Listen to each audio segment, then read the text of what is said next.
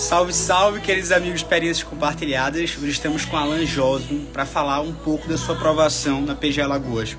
Experiências compartilhadas que tem o intuito de demonstrar a força da caminhada, a história, aquilo que a gente não está acostumado a ver. O backstage, portanto, o que está por trás, diante de uma história aguerrida daquelas pessoas que são aprovadas, que não estão tão distantes. irmão, olha aí. olha ele Opa!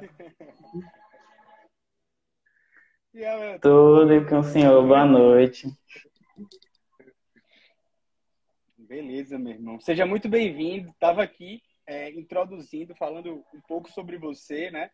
Foi aprovado em quinto colocado na PG Alagoas, mas que a gente está acostumado sempre, aquilo que eu falava com você no telefone, né? Os, os estereótipos, as pessoas que são muito distantes de nós, uhum. né? Para que a gente nos sabote de alguma maneira o nosso objetivo e conhecer um pouco da tua trajetória eu acho que tem esse desejo assim de continuar, né? Aquela chama de quem está estudando, meu irmão. Ah, muito obrigado. Seja eu que agradeço pelo convite, assim, é uma inspiração para todos os concurseiros, né? Não só como profissional, mas como ser humano mesmo, a sua vida espiritual. Você emana muitas luzes e só gratidão pela sua vida nas redes sociais. Oh, meu irmão. Nada, você que está aí na caminhada, que está frutificando muitas vidas através da sua história, eu agradeço por estar aqui, né? Quem está no YouTube, quem está no, Spotify também nos escutando. Eu acho que a primeira coisa que sempre vem aquela pergunta, né, ela é, pô, quando é que foi o despertar? Quando é que a Alan começou, né? Foi durante a faculdade? Foi depois? Né? No caso do, do Guilherme, ele conciliou dois anos com a advocacia. No caso do Gustavo, ele, ele não tinha tantas condições financeiras, ele ia com o que dava. Como é que foi, assim, essa, essa tua não, no meu caso, já na faculdade eu sabia que eu queria ser, fazer concurso público, mas não sabia qual carreira que eu ia seguir. Uhum. Então, entre eu para definir isso, eu escolhi fazer concurso para analista judiciário, enquanto eu definia a minha carreira, né? Então, entre o TCC e a colação de grau, eu fiz o meu primeiro concurso público para analista, que foi no TJ Alagoas. Aí, nesse concurso, eu o meu objetivo era, ah, vou estudar o edital, vou ler o edital todo, sem se preocupar tanto com a qualidade daquele estudo, sabe? Aí eu fui lá, ia no material, lia uhum. o que eu estava estudando e pronto. Ia passando, riscando no edital, só isso. Aí chegou na prova, veio a lapada, né? Eu disse, ah, estudei todo o edital, mas fui péssimo, acertei 60% da prova. Só que eu adoto uma metodologia. TJ Alagoas. Isso, no TJ Alagoas. Aí Desculpa interromper. Eu, na segunda-feira, né, eu corrigi a prova e vi, acertei 60%. Eu falei, é, do jeito que eu estudei, não dá certo, né? Porque eu adoto na minha vida uma metodologia, eu não sei se o senhor conhece, que é a metodologia Kaizen, que é uma filosofia de vida também, que é o não. ciclo da melhoria contínua. Sério? Que é assim, hoje eu quero ser melhor do que ontem e amanhã melhor do que hoje. Nossa. Aí para ter isso, tem os pilares, né? Primeiro, antes da ação, tem que planejar, agir, depois da ação, analisar o que foi a, a, o que eu pratiquei, corrigir e fazer de novo melhor. E assim buscando a evolução, né? Aí na segunda-feira pós-prova, eu analisei isso. Eu disse, desse jeito não dá certo. Aí eu comecei a pesquisar os consensos na internet, né? Quais eram os consensos dos do, do que, dos especialistas em concurso público. Aí eu vi, tenho que fazer revisão, tenho que ler lei seca e fazer questão. Então, vou fazer isso. Aí eu montei minha rotina, meu cronograma de estudos para analista judiciário. E nos concursos de analista, tudo que tinha para errar, eu errei. Mas eu aprendi com cada um desses erros até construir a aprovação, sabe? Então, nesse foi, do TJ Alagoas, o meu próximo concurso para analista foi dali a quatro meses. Aí eu comecei a fazer revisão, hum. fazer questões e ler a lei. Aí em quatro meses eu fui de 60% para 82 pontos. Em analista, eu disse, esse é o caminho que eu tenho que fazer. Só que aí eu não tinha conseguido a aprovação e eu disse, vou ver o que eu errei. Aí nesse concurso eu tinha errado informativo, jurisprudência, que eu não estudava. Mas vou corrigir isso, vou começar a estudar jurisprudência. Corrigi, Dois meses depois, fiz o concurso para analista do MP Pernambuco, já lendo jurisprudência. Consegui a aprovação, assim, fora das vagas. Isso em 2018. 2018. Isso foi um ano de estudo para analista. Aí fiz o MP Pernambuco, mantive os 80%, mas errei legislação estadual, que eu não estudava as legislações, eu disse, vou ter que ler legislação estadual. E até aí eu ainda não tinha definido qual carreira seguir após, né? Só que eu fiz uma pós presencial, né, uma Sim. especialização em direito público. E na especialização eu tive dois professores que eram procuradores do estado, daqui de Pernambuco. E eles falando da carreira, das disciplinas das provas, eu disse, é isso que eu quero para mim. Foi como se tivesse uma chama no meu coração e falei, é esse meu propósito. É nessa carreira que eu vou poder servir a sociedade da melhor forma possível, com os meus conhecimentos, né? Se aqui tá a chave. Uhum. Aí coincidiu. Entre novembro e dezembro eu defini qual carreira eu queria e saiu o edital para analista da PGE Pernambuco. Aí eu falei, eu vou passar nesse concurso Sim, porque eu quero para analista, viu? Da PGE. Aí eu disse, eu vou passar nesse concurso que eu quero estudar para procurador. É. Aí eram quatro meses entre a prova e o edital e as disciplinas muito parecidas com o procurador, né? Aí eu disse, vou me matar de estudar, vou fazer tudo uhum. para passar, né? Aí foram quatro meses de um estudo muito intenso. Aí eu passei. Nesses quatro meses eu apliquei tudo que eu aprendi nos concursos anteriores fiz revisão, lei seca, estudo de informativos e a legislação estadual. estudava todo dia a legislação de Pernambuco. Aí quando foi, eu fiquei em quarto lugar para analista da PGE Pernambuco. Aí pronto, eu disse, amanhã já comecei a estudar para procurador, porque é o que eu quero, né? Aí eu comecei a definir meu cronograma de novo e decidi naquele momento que eu ia estudar por livros. Porque justamente eu queria ter uma independência na estruturação do meu cronograma e queria ter uma base mais consolidada para uma segunda fase ou até um oral, né?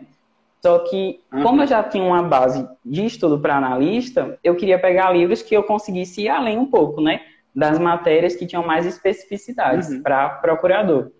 Aí eu passei um mês para definir toda a minha doutrina, que eu sabia que se eu queria escolher algo que me levasse à aprovação Escolhendo. e que eu pudesse passar um longo tempo com ele, não mudar durante o percurso, sabe?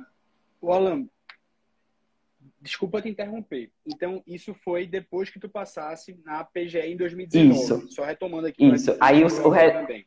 E aí tu, veja, você, o seu DDD 83, você é de, de Paraíba. Eu acho que você é de Campina Grande. Ah, é assim, eu nasci em Pernambuco, fui criado na Bahia, fiz faculdade na Paraíba e voltei para Pernambuco para ir fazer a pós em Pernambuco.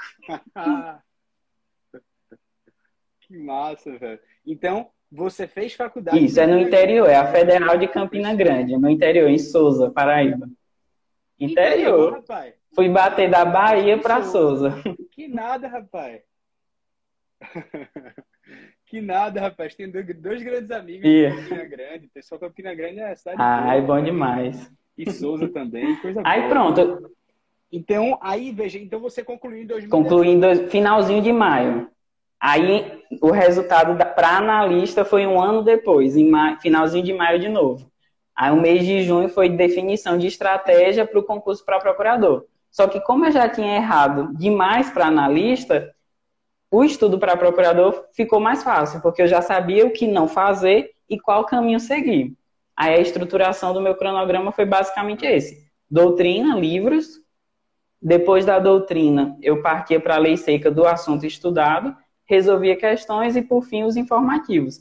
Aí isso facilitou um pouco o estudo para procuradoria.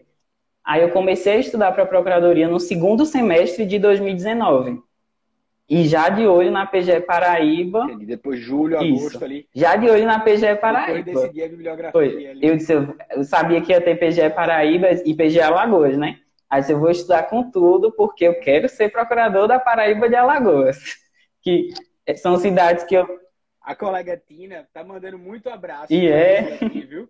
E eu vi também que o professor Luiz passou aí, tá dizendo que já tá separando esses processos. Com o que é que você gosta de trabalhar? Né? Aí eu escolhi, eu sabia que eu queria ficar aqui no Nordeste, sabe? A gente, concurseiro não pode escolher muito, mas meu coração queria ficar no Nordeste e em cidades assim que eu tivesse uma qualidade de vida, sabe? Que não fosse muito grande, que desse para resolver as coisas com facilidade. Aí eu comecei a estudar para procurador, né, no segundo semestre de 2019, de olho em Paraíba e Alagoas. Só que aí veio a pandemia, né? Eu estava em um ritmo louco de estudo, focado máximo.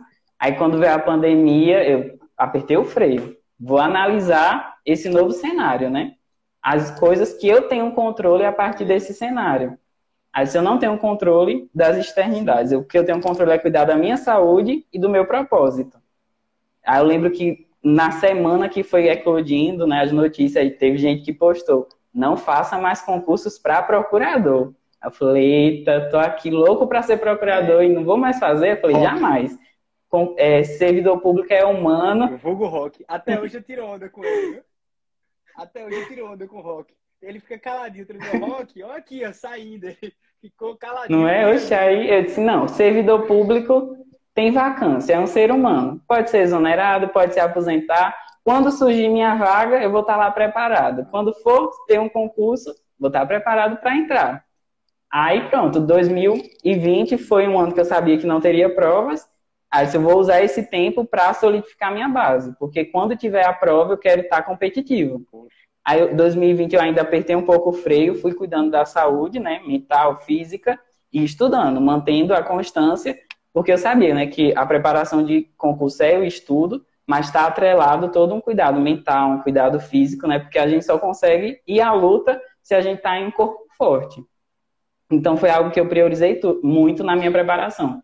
Tinha o horário regrado de estudo, mas também tinha o horário para descansar, para fortalecer, recarregar as energias, né, para no outro dia estar tá firme. Aí pronto, 2020 foi um ano bem nos bastidores, bem silencioso, só construindo dia após dia essa aprovação, né, com paciência, não sabendo, sabendo que algum dia ia ter prova, não sabia quando. Aí o ano foi passando, chegou 2021, aí já tava o cheiro, a PGE Paraíba no forno, PGE Alagoas também. Aí eu falei, esse é o ano da minha construção, é nesse ano que eu vou construir a minha aprovação. Aí, logo no início, eu senti que meu corpo estava precisando de um descanso. Eu nunca tinha tirado férias desde 2018, né? Desde que eu saí da faculdade só estudando. Sendo que eu tinha feito a OAB em 2017 na faculdade, OAB, TCC, concurso e sem parar. Aí eu falei, eu vou descansar, porque 2021 é o ano da minha aprovação. Eu vou for... Não, é Caio, eu tava mandando um abraço pra ele aqui pra você não me interromper. Desculpa, Aí eu, const... eu disse, eu vou construir minha aprovação em 2021 e para isso eu tenho que estar fortalecido. Aí eu descansei duas semanas, foi em janeiro de 2021, duas semanas inteiras sem culpa, descansando. Aí eu vou descansar, porque quando eu retornar, eu vou retornar com tudo sem parar que eu vou ser aprovado.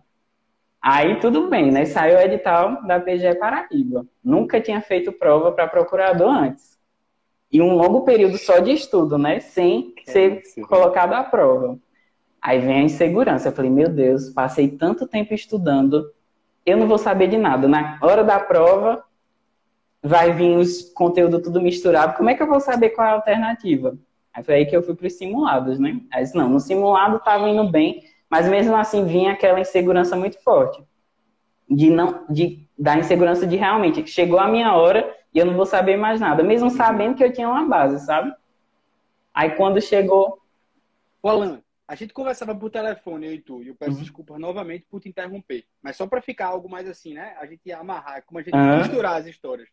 É, veja, você então, ali quando você foi em julho de 2018, que estava com uhum. junho, julho, foi o período que você falou assim: eu vou me cercar da minha Isso. bibliografia e a partir disso eu vou ler tudo completo.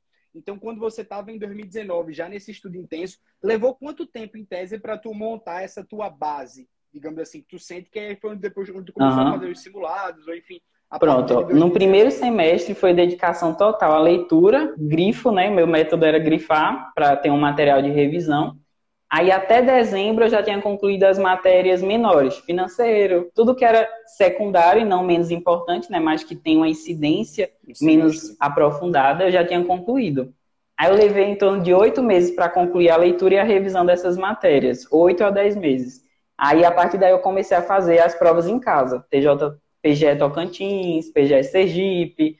Aí eu fui vendo, eu, é, não é um bicho de sete cabeças. Eu consigo resolver essa prova. Aí isso foi criando, eu fui vendo, ah, dá para resolver, não é algo impossível, basta continuar nesse ritmo, né? Fazendo o básico bem feito que vai ter frutos. Aí quando eu fui fazendo essas provas anteriores, eu fui ganhando confiança para dar continuidade. Aí era sempre assim, a repetição. Assim como um atleta, né, ele para atingir a perfeição dos exercícios dele, ele repete incessantemente até chegar nas Olimpíadas, era o que eu fazia. Terminava de ler e voltava do zero. Terminava de ler, voltava do zero.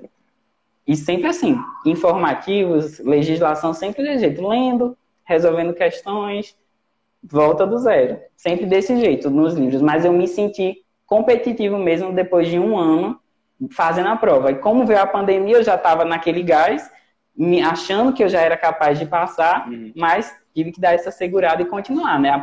Usar o tempo a meu favor para não ter muita chance de erro, né? Esse é agora que eu vou solidificar minha base para quando vir a uhum. prova eu estar tá andando em terra firme. Mas eu me senti competitivo depois de um ano de estudo, assim, com os livros e tal, sabe? E com informativo, né? Que informativo é o coringa das provas. O dizer o direito, eu sou fã incondicional do dizer direito, porque é ali que tá tudo. eu, só, eu lia todo dia, domingo a domingo, era assim, fazia parte do meu cronograma ir lá no dizer direito, pegar um informativo e beber daquela fonte, né? Porque ali é a fonte de muitos pontos na prova.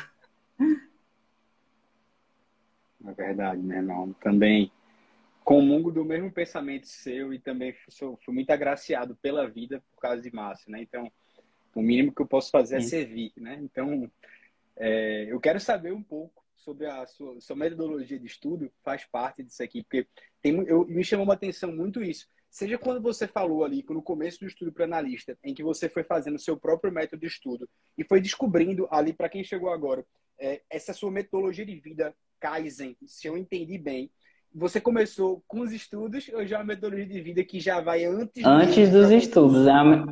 isso. Um é a metodologia antes dos estudos que eu aplicava no estudo da faculdade em relacionamentos em projetos pessoais mesmo. Sempre essa metodologia da, da busca pela melhoria contínua. Um pouquinho todo dia até atingir chegar onde eu queria sabe?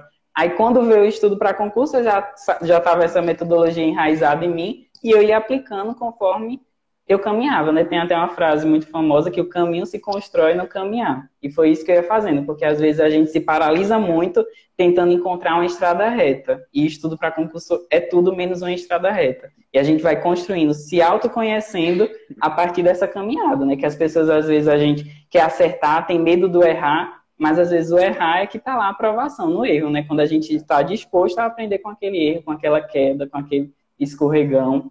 E a, é, essa, até isso faz as pessoas com medo de errar, né, buscam atalhos e às vezes os atalhos são vírus que até atrasam o objetivo. Aí, basicamente foi isso, eu fui aplicando, todo, sempre eu fui analisando muito isso. Eu andava, analisava, corrigia as minhas deficiências, tipo, se eu estava precisando focar em uma determinada matéria, eu ia corrigindo. Não tentar, tipo, realmente em estado de presença, sabe? Sem ir com os olhos vendados. Eu tentava analisar cada caminhada minha e buscando reparar durante a caminhada. E foi isso que aconteceu na PGE Paraíba. Eu estava com aquela insegurança enorme, aí veio a prova, fiz 90 pontos de 100. Aí, eu sei. Aí foi naquele momento que eu falei, realmente a minha base está consolidada, mas naquele, o meu maior erro da preparação de procuradorias foi negligenciar as discursivas e custou minha, minha aprovação na PGE Paraíba, porque eu tinha negligenciado a preparação das discursivas e fui eliminado, que por não atingir a nota mínima na peça. Eu não tinha treinado reintegração de posse, veio uma reintegração de posse. Naquele momento eu já sabia o conteúdo, a jurisprudência daquele assunto, mas a insegurança Sim. pela peça eu não consegui desenvolver. Formato. Aí eu fiz uma peça péssima mesmo, não Sim. passei. Mas aí naquele momento eu não fiquei triste. Eu disse, eu estou no caminho certo. Então, vou entregar tudo de mim, porque dali a dois meses tem a PGA Alagoas. Eu não vou deixar essa oportunidade passar, não. Aí, para você ver como Deus escreve tudo que é para ser, né? Tem uma, uma palavra que Paulo Coelho usa muito nos livros dele, que é Maktub, está escrito. Aí eu sabia dentro de mim que não seria Paraíba o meu lugar, mas poderia ser Maceió. E até o fim eu lutaria por aquela vaga. Aí eu comecei a procurar peças das provas anteriores e comecei a resolver PGM da Sebras. Uhum eu na segunda-feira cheguei de viagem da Paraíba, na sexta resolvi uma reintegração de posse. Aí disse, vai ser Alagoas o meu lugar.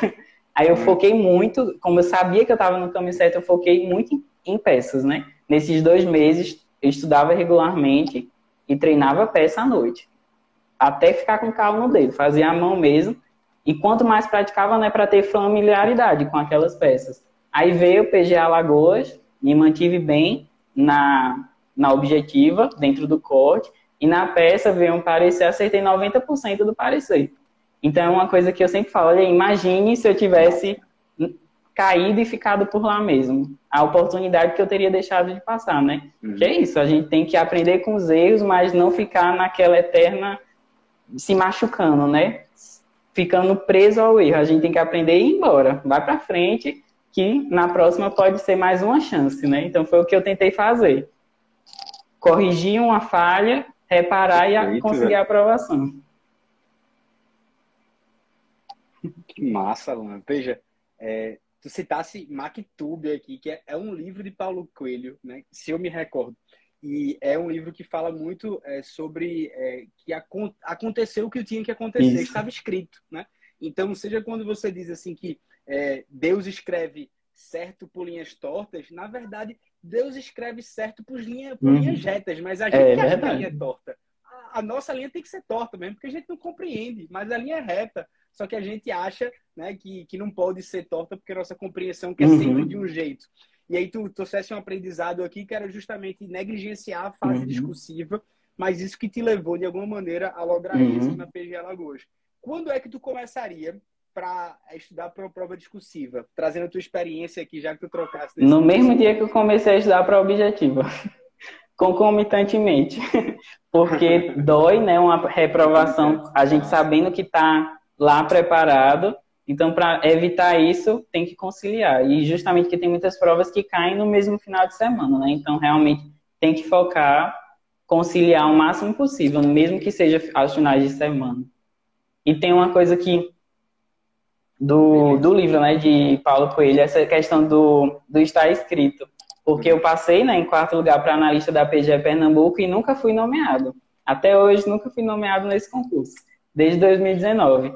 Aí eu falava, queria tanto conciliar o trabalho o estudo, eu precisava trabalhar, mas não foi. Eu falei, Deus, eu vou usar isso. Se o Senhor está me permitindo estudar em tempo integral, vou tomar como em tudo há uma razão de ser. E essa razão de ser vai ser construir minha aprovação, meu termo de desistência e passar para o meu propósito, né? Então, veio até um LC, a LC 173 de 2020, né, impedindo as nomeações. Eu falei, vou usar isso para construir minha aprovação para procurador. É o que eu quero. Se eu posso estudar em tempo integral, não vou trabalhar, vou transformar esse limão em limonada e partir para a procuradoria de vez, né? Até isso, sempre eu buscando. Tudo uma razão de ser, né? Porque às vezes a gente tem dois olhares. A gente pode olhar para a escuridão e se afundar nela, olhar aquilo de forma com olhar enxergar a luz, né? Iluminar os nossos caminhos, mesmo que seja tudo obscuro, porque é a luz que vai nos guiar para onde a gente tem que chegar. Perfeito, meu amigo. Se, se a gente tá com aquela visão que a gente acaba de acordar, a luz ela encandece, né, de alguma forma, mas a gente está enxergando ali que, poxa, é uhum. esperança, uhum. né? De alguma maneira, aquela luzinha ali, por mais que seja um vagalume, ela vai nos apontando que está no caminho certo. Esse efeito 90 de 100 na PG Paraíba, eu tenho muito isso. Que eu acho que essa é a sua base de estudo uhum. bem feita. E quando eu, eu, te perguntei assim sobre a questão de analista, quando você saiu dos 62 para cerca de 80 pontos, através dessa mudança de estudo, de saber o que é que tinha que ser feito, eu noto porque tem muitas pessoas que estão justamente nessa fase que chamam de limbo, ou que não veem, de alguma maneira, uma certa evolução. E aí, é, o que você é, indicaria, de alguma forma, para essas pessoas justamente que veem e apresentam uma certa estagnação? É justamente analisar os pontos cegos, né? Que muitas vezes está em um pequeno detalhe, uma pequena revisão, uma pequena prática, porque as questões no concurso acabam se repetindo, né? Às vezes a pessoa está tem que parar. Há momentos que tem que parar, analisar o que está sendo feito e ver o que precisa, né? Porque é muito isso. As provas vão, vão seguindo uma determinada linha, né? Como regra, e a gente vai seguindo um determinado caminho, se conhecendo, vendo o que precisa fazer essa análise mesmo. Acho que é algo imprescindível é analisar. Porque às vezes a pessoa, até essa questão dos editais, que foi uma coisa que 2021 foi uma chuva de editais, né? E eu sou uma pessoa assim essencialista. Eu adoto muito essencialismo. Eu não saio atirando para todos os lados. Eu foco em uma coisa em específica, minhas energias nisso, porque eu quero fazer uma coisa bem feita e lograr êxito nessa coisa, do que fazer várias coisas e terminar sendo prejudicado em todas elas, sabe? Aí até saiu vários concursos, eu só fiz PGE Alagoas, PGE Paraíba e PGE Ceará. Eu não fui saindo tudo justamente para poder conciliar, né? Quando veio a PGE Alagoas sem cadastro de reserva, aí tava PGE Alagoas e PGE Goiás muito perto uma da outra. Não fiz Goiás. Eu abri, eu disse, eu quero Maceió e eu vou para lá, vou apostar todas as minhas fichas lá. Que eu disse, se eu fizer as duas, eu não vou me dedicar na legislação estadual das duas. Vou acabar perdendo as duas por, querer, por tentar as duas, sabe? Aí eu vou apostar nisso. Foi uma, foi uma, uma aposta arriscada, né? Porque não tinha cadastro de reserva, mas eu vou dar o meu melhor em Alagoas, focar nela, porque é lá que eu quero estar. Aí eu foquei nisso e pronto. Que é sempre isso, né? Às vezes quando a gente tá. Massa, velho. Que o nosso tempo é muito precioso, né? Com, tem, com o tempo que a gente consegue conquistar muita coisa. Quando a gente tá. A, ocupa nossa mente com várias coisas ao mesmo tempo, a gente perde a nossa capacidade de discernição, né? De analisar o nosso caminhar. Que às vezes é até, não sei se você conhece o livro, A Quietude é a Chave. Que é a chave e é justamente os momentos de quietude que a gente consegue analisar o que a gente está errando, o que a gente precisa reparar para corrigir a caminhada.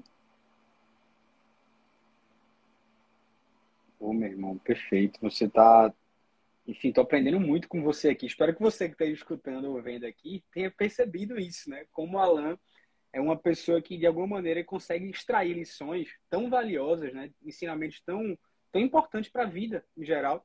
E eu, eu, percebo isso, né? Essa, essa sua importância de você ser, trabalhar esse essencialismo em você de saber dizer não também para alguns concursos e não sair fazendo todos, para que isso não perturbe a sua paz interior e aí você conseguir entrar nesse estado de aquietamento, né? Porque senão você acha que está sempre se encaixando a várias provas e no fundo você não está se dedicando Exatamente. a uma só. E eu acho que você fez uma das provas, Alan, que eu assim reputo como mais injustas. E aí nada contra os membros, contra a instituição. A sistemática mesmo, as mudanças durante o edital, foi algo assim, seja pela inscrição, já começa por ali, né? Então, é, o corte de 50% Sim, mas, no oral, assim, é uma coisa sobre...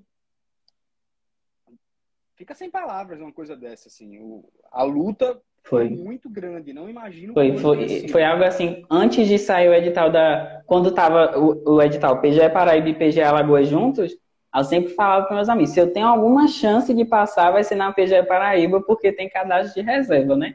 Aí quando eu fui eliminar na PGE Paraíba, eu disse, não, vai ser PGE Alagoas, vou construir essa aprovação a todo custo, óbvio, com equilíbrio, né? Mas era, era a única alternativa que eu tinha, eu tinha apostado tudo nela, eu sabia que estava no caminho certo e fui. Aí, inclusive, tem uma questão muito importante concurso público, que se aplica aos jogos também, é que concurso público só acaba quando termina, mesmo que tenha prorrogação. Porque no meu caso, deu a oral, eu estava confiante na minha base, saí da prova extremamente feliz, né? Eu acho que eu consegui, com um sentimento de gratidão muito grande. Quando veio o resultado provisório, eu tinha feito 76 pontos. Estava em 16, de 12 vagas, né? Dentro das vagas. Aí eu falei, eita, e agora? Vou lutar até o fim. Prefiro passar uma semana lutando por esse recurso, nessa prorrogação e conquistar minha aprovação, do que prolongar, né? Se vou me dedicar a esse concurso justamente porque o jogo só acaba quando termina. Aí eu fui ver os vídeos, fui ver o que tinha feito, sabia o que eu tinha falado, e de 76 pontos, na média, eu fui para 88. Eu consegui 56 pontos em recurso. E consegui ficar em quinto lugar. Então é algo muito importante. Peraí, repete, Alan. Eu fui para eu fui para a média de 88 na prova oral. Isso. Na prova oral. Foi tipo. Caramba, velho. E, e incrível isso. Bicho. Aí que às vezes. Tu que eu fiz. Eu fiz, eu sempre, eu nunca, eu tenho dificuldade assim, terceirizar algumas coisas. Aí eu disse, não, eu, Sim. como eu não terceirizava meus estudos, eu disse, eu não vou terceirizar esse recurso, hum. eu sei o que eu falei, sei o que está no padrão de resposta, e fui construindo palavra por palavra o recurso, e terminei o recurso confiante de que ia conseguir, sabe? mas sempre vinha aquela insegurança por causa da subjetividade do examinador. Aí quando veio o meu recurso, todo, tudo que eu recorri eu conquistei. Aí somei 56 pontos no geral, né? Mas aí quando faz a divisão, fiquei com 88 pontos. Uhum. Da 15 nota na oral, fui para a quarta melhor nota.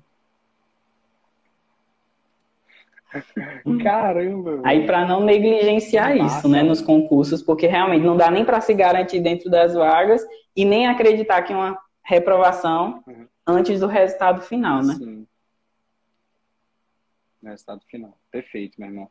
Eu eu pude participar recentemente do pessoal que fez a elaboração do recurso na PGE Goiás, ajudar algumas pessoas, e também é, de uma amiga que fez o Ministério Público de Minas e ela não passou, né? E caramba, como é subjetiva essa fase. Assim, uhum. com todo respeito, e não nenhum demérito com você, de jeito nenhum. Mas é, você vê que os candidatos eles estão assim, uma coisinha um do outro. E aí é realmente, às vezes, um critério uhum. subjetivo que dá essa margem para que você consiga aumentar os pontos e falar, é, o critério uhum. objetivo. Exatamente. Né? Então, saia disso, vem aqui pro espelho, uhum. vá pro espelho que eu tô É, tinha questão, exemplo, de despesas de capital, que tinha, eram as três espécies. Eu falei as três, mas só pontuei uma. Aí fico vendo essas questões e recorrendo, né? De cada pontinho, porque eu sabia que se eu conseguisse, era ali que eu queria estar, né? Como eu queria muito Maceió, nessa viagem eu me apaixonei pela cidade, eu disse, não, vou lutar até o fim. Só vou me considerar derrotado quando o Sebrasp dizer lá que eu não estou na convocação. Mas também eu já estava com esse eh, nesse período de recurso, eu já comecei a estudar para PGDF, né? Eu já estava trabalhando essa questão, então não vou também desistir agora. Vou continuar lutando ainda mais, porque essa prova oral me mostrou que eu sou capaz de muito mais, né? Que depois disso não tem por que temer, não tem por que ter insegurança, é buscar a aprovação porque ela vem, né? É uma coisa que eu nunca deixei de acreditar desde o primeiro dia que eu estudei, que a aprovação vem a partir do momento que a gente decide continuar lutando, né? A gente só perde uma batalha quando a gente desiste dela. Então eu sempre procurei estudar, mesmo que sejam quatro horas, três horas, cinco horas, seis horas, sete horas, porque eu sabia que aquela sementinha que eu estava cuidando um dia ia ser germinada e um dia ia produzir frutos, né? Então é algo que eu sempre acreditei, na continuidade na semente a semente, no passo a passo, que um dia, no tempo certo, eu conquistaria a minha aprovação. E era isso que dava esperança, né? Porque sem esperança a gente não sai do lugar. A fé em Deus, nesse período a gente se conecta muito com o nosso eu interior, acreditar muito nessa força exterior, né? Que é uma força que vem de dentro, mas ao mesmo tempo vem de fora. É o que a gente consegue sentir e enxergar nas pequenas coisas, né? E acredito muito que Deus cuidou de cada pequeno detalhe até o momento da aprovação, seja no lugar, seja na, nas minhas quedas. Ele estava ali do meu lado nas batalhas. Eu nunca me senti sozinho, porque eu sabia que estava comigo. Que coisa linda, meu irmão. Veja, eu vou aproveitar e quero fazer uma pergunta sobre isso. Isso me lembrou muito um amigo meu, que ele toda vez ficava assim, ele conversava comigo, ele fazia assim, irmão, tu vai ficar estudando aí sozinho, né? Às vezes ficava na sala de estudo. E aí eu fazia assim, não, não tô sozinho não, eu tô com Deus. e aí eu respondia sempre isso a ele, sabe? Você vai ficar aí sozinho? Não, não tô sozinho. então, era uma forma de você mostrar assim, né, que estava acompanhado. E onde é que foi que você sentiu essa, essa mão divina? Eu sei que você está falando que foram em todos os momentos. Eu não, não, uhum. tô duvidando disso, de jeito nenhum. Mas onde foi que você sentiu ela mais palpável? Ou seja, quando foi aquele momento de maior dificuldade que você sentiu ali que havia algo sobrenatural te mostrando. Foi justamente nesse período de pandemia, de reprovação na PGE Paraíba, que eu sentia dentro de mim uma força que não era minha. Eu sentia que eu levantava de manhã, mesmo cansado, eu sentia continue, porque o seu propósito não está aí à toa, sabe? E cada pequeno detalhe, a prova da PGE Alagoas mesmo deu até o parecer era um tema que eu estudava muito, tava a, questão de hotel na oral, que estava sem hotel, consegui um hotel pertinho da onde ia ser a oral. Aí foram as pequenas coisas que eu fui vendo que foram, disse, não, é esse o caminho que eu tenho que seguir. Como se fosse realmente algo que a gente não consegue compreender, mas tá lá, sabe? Até na escolha de uma caneta, para parecer, quando eu disse, não, essa caneta não tá muito boa. Eu vi uma caneta que tava lá perdida, eu disse, é essa caneta, vou usar essa caneta. Aí eu via nessas pequenas coisas, né? Porque Deus é muito grandioso, o universo é grande, mas ele atua nos pequenos detalhes. E são esses pequenos detalhes que fazem a gente caminhar com mais força, lutar até conseguir, né? Totalmente, né, irmão? Você, assim, eu tô muito feliz de estar conversando aqui contigo. Tomara que você esteja percebendo isso, né? É, você chama muita atenção, Alan, porque eu acho que a, a coisa mais grandiosa que a gente tem na vida é, de certo modo, a nossa vontade, né? A, a potência uhum. que nos é dada de ter a vontade e de, consequente, saber direcionar essa vontade. Quando a gente consegue, é, no mínimo, tocar que essa nossa vontade, ela consiga tocar a vontade divina, é onde, de alguma maneira, existe algo uhum. de extraordinário nas nossas ações. É Exatamente. somente nesse momento. Se a nossa vontade estiver dissociada, se não tiver essa abertura, se não houver, portanto, essa, essa intenção, que foi o que você, você intencionava as coisas, nos uhum. pequenos atos. Então, em cada pequeno ato, você sair intencionando e dando uma dimensão diferente à sua preparação, diferente uhum. à sua caminhada.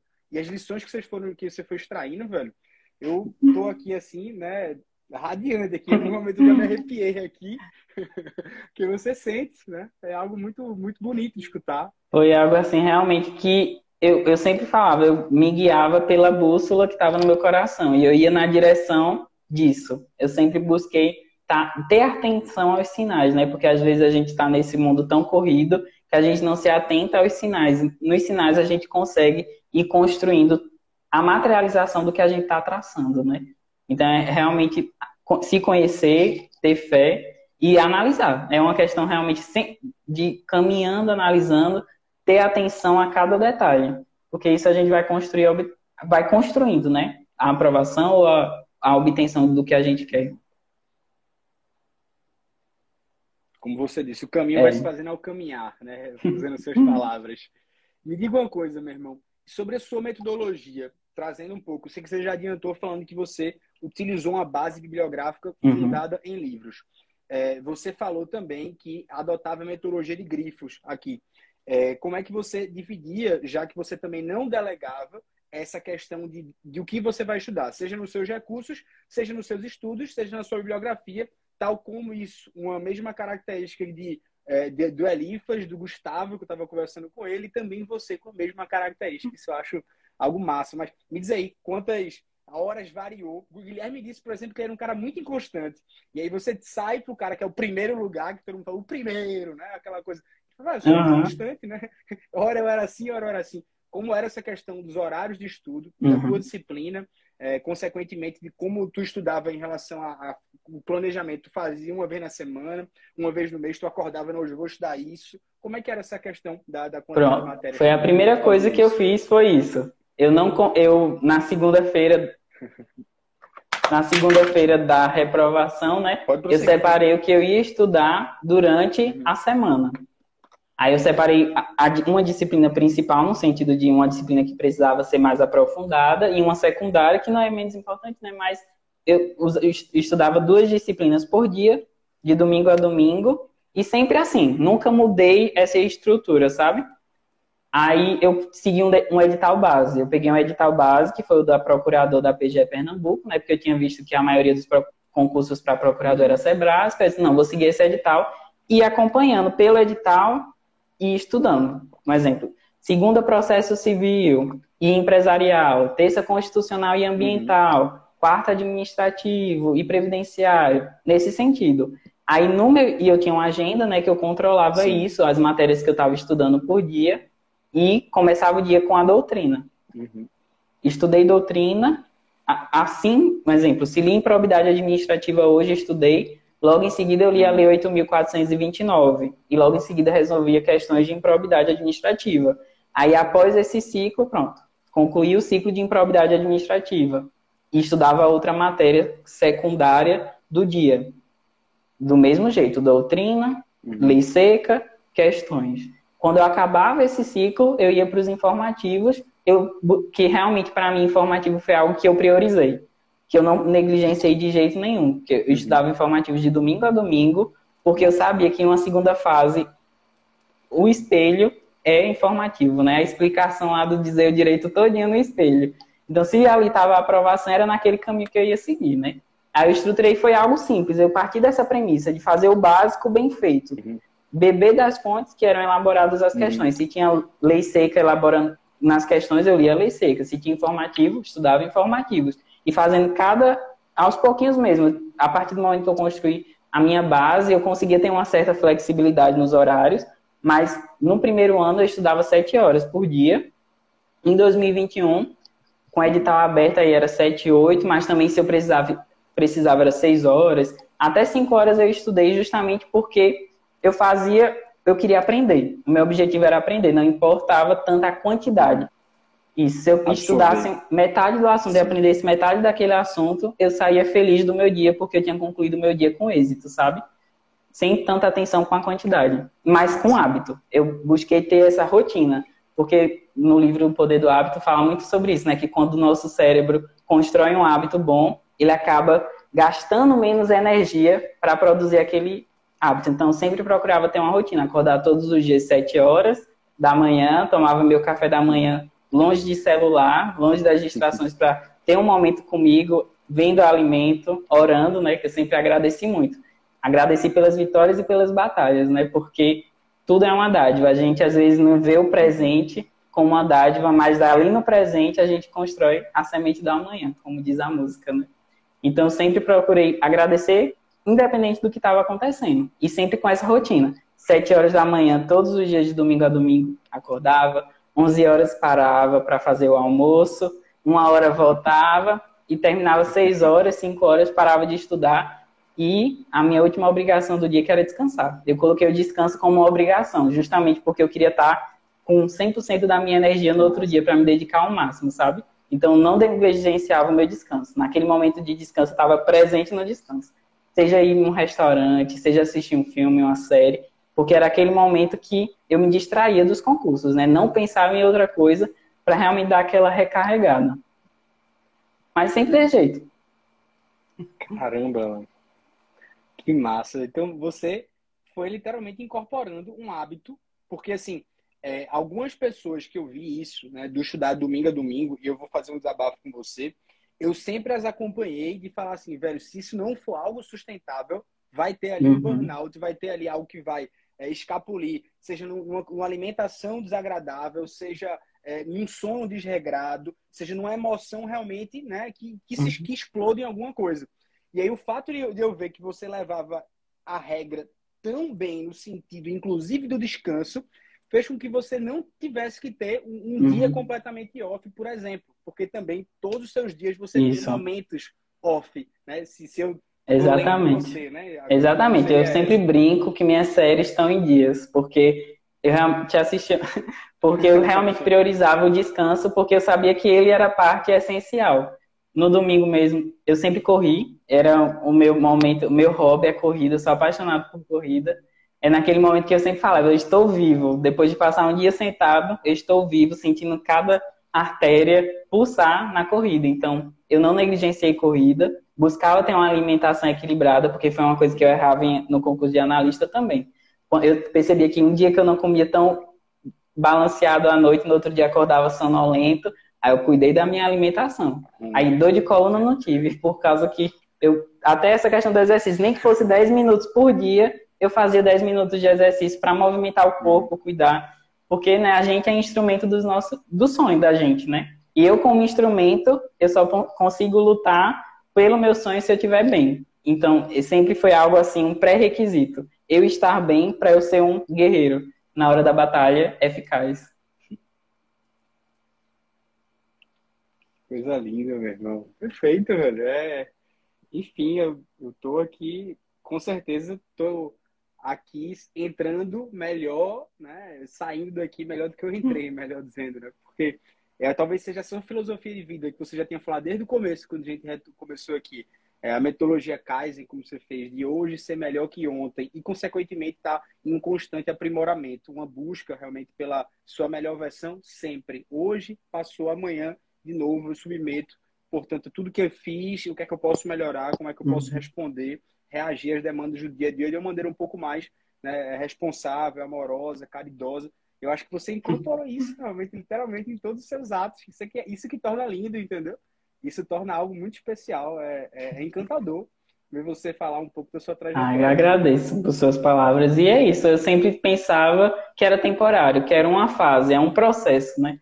E eu queria aproveitar cada, cada pequeno detalhe desse processo para crescer, né? Crescer como profissional, mas crescer como pessoa. Porque acho que todos os profissionais são pessoas, né? E essa humanidade na profissão é indispensável para buscar realmente servir a sociedade com o zelo que ela merece.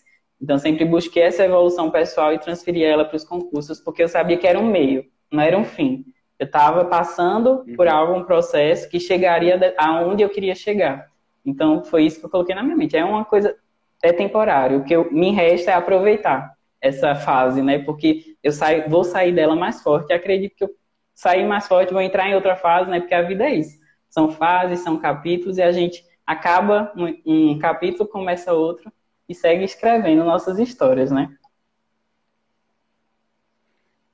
Com certeza, meu irmão. Massa, velho, arretado. Veja, você, eu vou fazer uma recapitulação aqui, tá? Mas assim, na prova discursiva você deve ter adotado em tese a sua mesma metodologia que eu reparei já. Adquiriu alguns livros, treinou tudo à mão, como você falou, uhum. assim, para suprir essa, essas carências, mesmo fazendo leitura de informativos completos, porque você via Isso. fundamentação. E também o que é que você fez para a prova oral, já que também é, era uma das fases. E como é que a vida te preparou para a prova oral já ou foi nesse curto espaço de tempo? Porque Guilherme, por exemplo, disse: não, eu sempre tinha uma facilidade de alguma maneira, né? Eu conheci pessoas altamente tímidas que eu falava assim: caramba, esse cara vai ser um desafio para essa pessoa.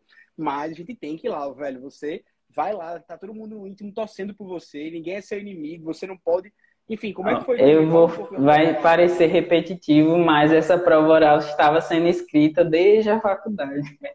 Porque eu, na faculdade, era uma pessoa muito tímida, evitava apresentação em grupo. Ah, eu faço a parte escrita, não preciso apresentar. Mas aí chegou no TCC. Aí no meu TCC tinha um professor que ele, uhum. ele nem tem nome, é juiz, é o juiz. Na faculdade o nome dele é o juiz. Aí eu e minha melhor amiga os únicos de toda a faculdade ficamos para apresentar o TCC com ele, que todo mundo se tremia, porque ele dava zero para as pessoas. Aí, naquele momento, eu vou me dedicar, vou fazer o máximo que eu puder, e veio esse TCC, passei no TCC, mas no mesmo dia eu prometi para mim mesmo que eu nunca mais teria medo de falar. Naquele momento eu disse, eu, nesse momento eu não tenho mais medo de falar. Se surgir algo para falar, eu vou falar e isso foi desenvolvendo. Na pós-graduação, sempre que tinha a oportunidade de argumentar, eu fui falando sem medo. Quando chegou a oral, né, eu nunca tinha feito uma oral, eu fiquei com medo, óbvio, né? Mas assim, eu lembrei do meu TCC, da minha promessa que eu tinha feito para mim mesmo, eu falei, do juiz. do juiz. Aí eu disse, vou seguir, eu vou confiar na minha base. Aí veio, um exemplo, eu ficava aquela insegurança, compra um cursinho, não compra um cursinho. Aí o professor Caio, né, que é da PGM João Pessoa, que inclusive ele Uhum. Me ajudou. As dicas dele foram essenciais na discursiva. Aí ele, Nossa. alguém perguntou para ele se ele tinha comprado o cursinho para para prova oral. Aí ele falou que comprou o cursinho, mas que uhum. independente do cursinho, se a pessoa fala tremendo, o importante é acertar. Confiar na bagagem. Aí, sabe uma coisa, eu vou confiar na minha bagagem. Eu sei falar e eu vou confiar nisso. No que eu já vou, já tenho de sólido nas matérias. Aí eu foquei muito em revisão, revisei, revisei, revisei, revisei, revisei muito. E fui confiando nessa bagagem na minha capacidade de falar, que até teve um professor que comentou, ah, nordestino fala muito rápido. Eu falei, não, eu sei falar, vou falar direito na hora. E veio uma semana antes da oral, o senhor entrou em contato comigo do curso do Estratégia, que eu assisti às aulas, e as suas palavras, justamente da gente confiar na nossa base, confiar que a gente estava ali, tá preparado, me deram realmente um gás para ter essa autoconfiança na hora da prova, né? Eu sei falar, eu estudei, estou preparado e não vou estar sozinho. Então, as suas palavras, tanto as suas, do Bruno Betti e do Igor Marcel, ajudaram muito né, realmente na construção dessa autoconfiança, sabe? Que era o que eu estava precisando na prova. Eu estava com a base, mas eu queria ter autoconfiança para falar. E a gente sabe falar, né? É confiar nisso. Sim. Ô, meu irmão, que massa, velho. Veja, é, é, interessante como as coisas vão é, literalmente se entrelaçando, né? Como eu falei, pô, a gente tem que costurar as coisas. Talvez você costurou aqui uma narrativa da sua vida de uma forma tão peculiar que eu até fico difícil de resumir. Mas veja, primeiro, né, é, Alan nos contou sobre a questão é, de ter um, um, uma ideia ali que germinou no final da faculdade, digamos assim, para o concurso de analista. E ele começou a estudar a partir daquelas quedas do concurso analista em que ele fazia ali menos da metade. Ele começou a adotar essa metodologia de vida dele também, aplicou isso nos concursos metodologia Kaiser, de hoje ser melhor do que ontem, de fazer uma autoanálise, e a partir disso você, portanto, começou né, a, a, a, olhar tudo que você vinha fazendo e ver o que precisava ser mudado.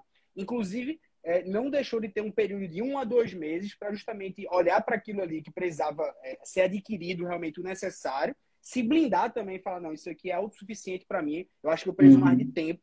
E talvez aí, como você falou, em oito meses a um ano no máximo, você conseguiu fazer a sua base através de uma metodologia realmente que associou a leitura de lei com questão e, e jurisprudência, mas que você também soube durante essa caminhada é, ter essa, essas conclusões e saber também dar um passo para trás. Então, quando você não fez a prova da PGE Goiás, fala, não, vai ser muita prova, eu vou adotar o essencialismo, Isso. uma coisa que você falou. Então, de alguma maneira, é, tudo tem uma razão de ser. Do limão, você fez a limonada, você chegou à pandemia e você pegou aquela aprovação tão querida na lista da PGE e falou, não, se não for para ser nomeado agora, é porque eu tenho que, de alguma forma, melhorar e aprender com isso.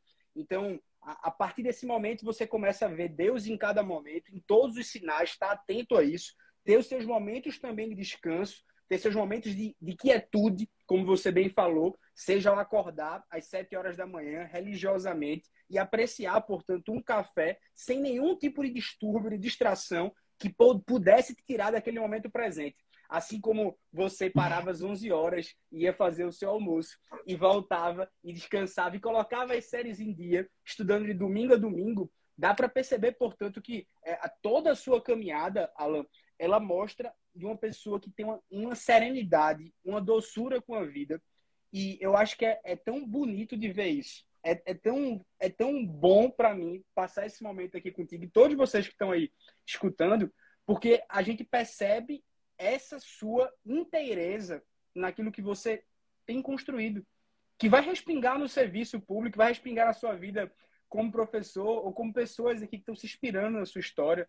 Então, eu acho que você serve como um instrumento não só do seu sonho, mas para de outras pessoas agora. Eu acho que externar um pouco desse Alan aqui.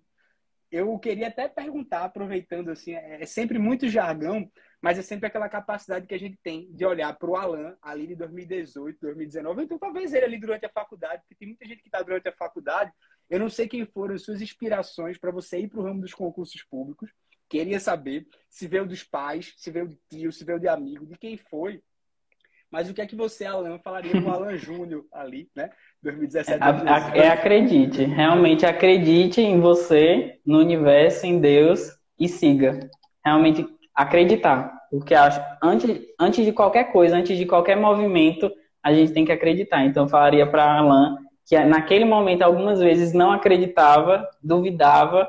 Acredite, independente do que aconteça, acredite e siga o seu coração, confie no universo, porque o universo sempre reserva coisas boas para aqueles que lutam por seus sonhos, né? Então, é, essa palavra, é um, não é nem uma frase, é uma palavra, Alan, acredite, que você vai chegar lá onde você quiser, sabe? E de inspiração para concurso foi na faculdade, assim, com Instagram, porque seguindo professores que já atuavam na, como juiz, promotor, não, na época eu nem seguia, não uhum. tinha conhecimento muito sobre procuradoria estadual, realmente só vim conhecer esse mundo das PGEs lá depois de um ano da, da, de formado que eu me encontrei, né? Mas realmente uhum. tem a magistrada Aline Soares, que eu acompanho muito ela, ela me inspira muito nessa disciplina, o Caio, a questão tanto da vida, né? Eu sempre busquei ver, é, procurar influenciadores que me motivassem para o bem, né? O senhor com a questão da espiritualidade, né? Que é, acho muito bonito os seus textos, os seus reels, os vídeos, quando o senhor vem a, a epifania na praia, né? Depois de uma corrida, sempre tem uma epifania. E sempre eu fui, fui buscando isso algo que vai além dos concursos públicos para me inspirar, porque eu sabia que a vida dos concursos públicos não se resume a isso, né? Vai muito além. E foram essas pessoas que eu fui vendo, me inspirando, porque na minha família eu sou a primeira pessoa que estudou para concursos públicos, da área de direito eu sou o primeiro também. Uhum. Aí a minha família veio com apoio, né? É a minha base, que eu sempre falo que foi um sonho que foi conquistado a muitas mãos que eles sempre me apoiaram muito, né? Sempre acreditaram nas minhas ideias, confiaram nisso, e sem eles eu não teria a liberdade de caminhar os, o que eu precisaria caminhar. Essa compreensão de cada sacrifício temporário, de cada vez que eu não posso, tenho que, vou para o aniversário, mas vou sair mais cedo. Hoje eu não posso ir na sua casa, vou. Essa, esses nãos, né, que a gente é obrigado a dar, E a compreensão deles fez com que eu tivesse força para realmente dizer não quando era necessário dizer não e estar presente nos momentos especiais, mesmo que seja um pequeno tempo, né?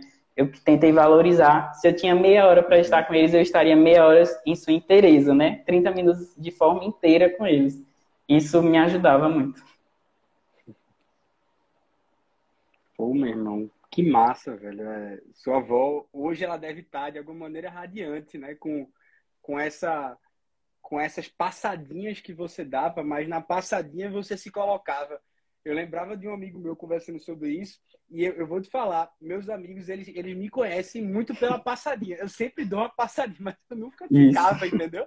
Eu passava ali 10 minutos, às vezes eu, eu se fazia prazer através de um áudio, eu falava, meu irmão, eu não tô aí, mas bicho, eu te amo, velho. Sabe que tem o cara do peito, entendeu? Mas assim, não vai dar, velho. Mas assim, eu te considero muito, você sabe que você é meu parceiro. Ou seja, você entregava tudo ali para mostrar, ó, eu não vou estar presente do teu lado, mas, meu irmão, você está aqui, ó. Exatamente. Tá aqui, eu tô carregando você comigo, né? E eu acho que talvez essa Exatamente, até a questão de WhatsApp. Eu, meu, eu falava pra minha amiga, quando ela mandava mensagem de manhã, eu só respondia à noite. Eu falei, amiga, eu te amo. E isso vai passar. Entenda que eu estou com você, mesmo que eu não esteja fisicamente com você. Você está dentro de mim, do meu coração. E isso com todas as pessoas, né, que eu amo meu namorado, minha família, todo mundo estavam dentro de mim e eu lá pensando neles, sabendo que aquela luta também iria irradiar neles, né, de alguma forma. São sacrifícios temporários para vitórias permanentes e, e a, a, compreensão das pessoas que estão na nossa volta faz com que a gente realmente tenha mais força, porque não é todo mundo que entende, né? Só quem está passando pelo concurso público, pelas renúncias, consegue compreender a necessidade disso. Então, a minha família realmente esse suporte deles me ajudou extraordinariamente. Oh, meu irmão, que massa. Eu, eu não quero nem falar nada depois de tudo que eu escutei, tanta coisa linda. Assim como a colega aqui, ó, que coisa linda é isso. Né? Eu tô sem palavras. Eu não quero estragar. Por favor, meu irmão, se quiser deixar alguma mensagem para mais alguém, eu só quero agradecer. A mensagem que eu tenho para todo mundo que está na batalha por buscar algum objetivo é que continue mesmo que tudo diga que não agora, você vai construir o sim em breve. Continue independentemente de qualquer coisa, das dificuldades, dos mares bravos, né? Continue, porque você vai chegar. E siga o caminho da luz, né? Porque sem a luz, sem Deus, a gente não é nada. A gente é uma partícula minúscula do universo. Diante das grandezas do universo, a gente também é capaz de construir grandes feitos, porque não estamos sozinhos. Ô, oh, meu irmão, muito obrigado de coração. Você está aqui abrindo seu coração, entregando o seu melhor. É patente, está na cara. Eu sinto isso aqui, arrepia, entendeu? Muito obrigado, agradeço a Deus. Hoje eu vou mandar os pensamentos a você ter colocado, né? A ela na minha vida mudou completamente o meu dia aqui. Você conseguiu me iluminar também. Eu acho que as pessoas que estão aqui também né, refletem. Aí eu que agradeço pelo convite Muito e pela obrigado. sua pessoa, né? Que pode ter certeza que o seu trabalho muda vidas que o senhor nem imagina que está mudando. Cada palavra que o senhor fala, cada intenção nas postagens realmente toca. A gente sente, cada reflexão ajuda muito. Então, o seu trabalho é indispensável e o senhor é uma referência para mim. Se eu puder construir isso, ser instrumento também nas vidas das pessoas como o senhor faz, eu já vou estar muito feliz. Esse é o propósito, né? Servir a sociedade, a todos. Dedica a Deus. Vamos lá.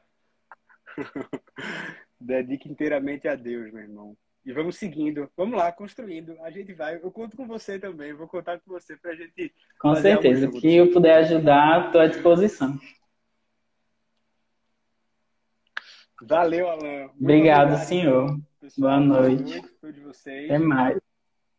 Estou à disposição, meu irmão. A tá gente certo. se fala. Tchau. Tchau, tchau. Muito obrigado. Fica com Deus.